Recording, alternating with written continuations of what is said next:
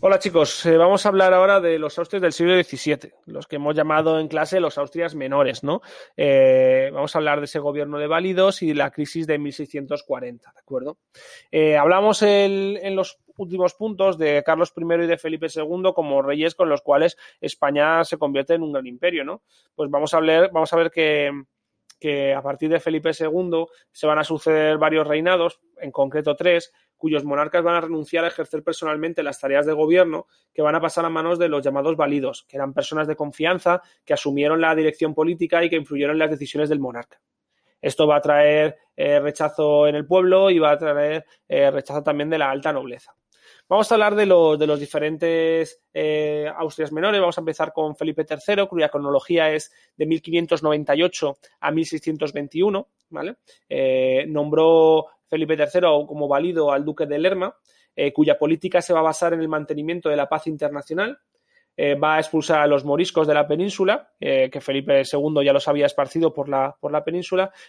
con Felipe III se expulsan, unos 300.000 moriscos son expulsados y los casos de corrupción, ¿vale? Aquí en la EVAO simplemente lo pondríamos los casos de corrupción, pero en clase hemos hablado de cómo eh, el duque de Lerma va a meter en el gobierno a sus amigos y familiares, eh, que pasa a la capital de, Madrid a Valladolid para ganar dinero eh, en cuanto a la compra y venta de terrenos. Bueno, eso lo dejamos ahí en, para nuestras conversaciones en clase.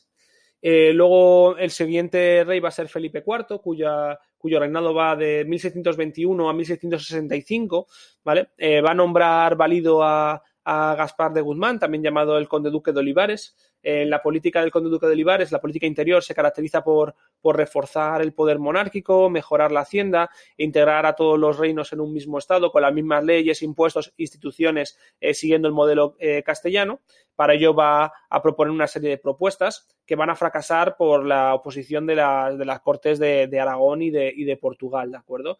Estas, estas reformas, esas propuestas serían pues como recortar los gastos de la Corte, proteger los productos nacionales, eh, reformas fiscales para aumentar la población, reducir los privilegios de Navarra, Aragón y Portugal y sobre todo eh, la, la, unión de armas, ¿vale? La creación de un, eh, de un ejército permanente con financiación compartida entre todos los reinos de, de España, ¿de acuerdo? Eh, esta, esta, gran oposición va a desembocar en la llamada crisis de 1640, con las revueltas en Portugal las revueltas en Cataluña. En Cataluña eh, se va a asesinar al virrey y se va a reconocer como rey a Luis XIII de Francia. Eh, los catalanes se niegan a aceptar esta unión de armas, a financiar un, ejército compartido con el resto de España. Felipe IV tiene que llevar allí a su ejército y va a conseguir calmar a la, a la población pero eh, las revueltas en Portugal no pueden ser acalladas y finalmente va a terminar eh, con la independencia de Portugal, la independencia ya eh, para siempre de, de, Portugal.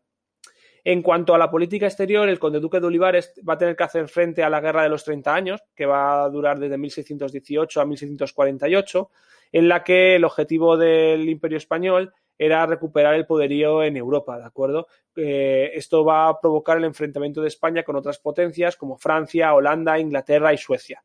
Ya hablaremos de ello en un, en un punto que se habla eh, sobre todo de la, de la guerra de los 30 años.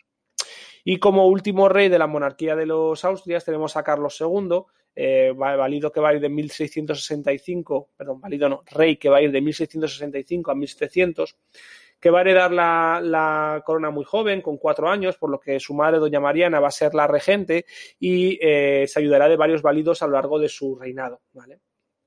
El, eh, hay un punto que se habla más detenidamente de Carlos II, solamente recordar que fue un monarca incapaz, tanto física como mentalmente, por, la que, por lo que los válidos van a tener mucho protagonismo durante, durante su reinado. Hablaremos más de él en el, en el 3.9.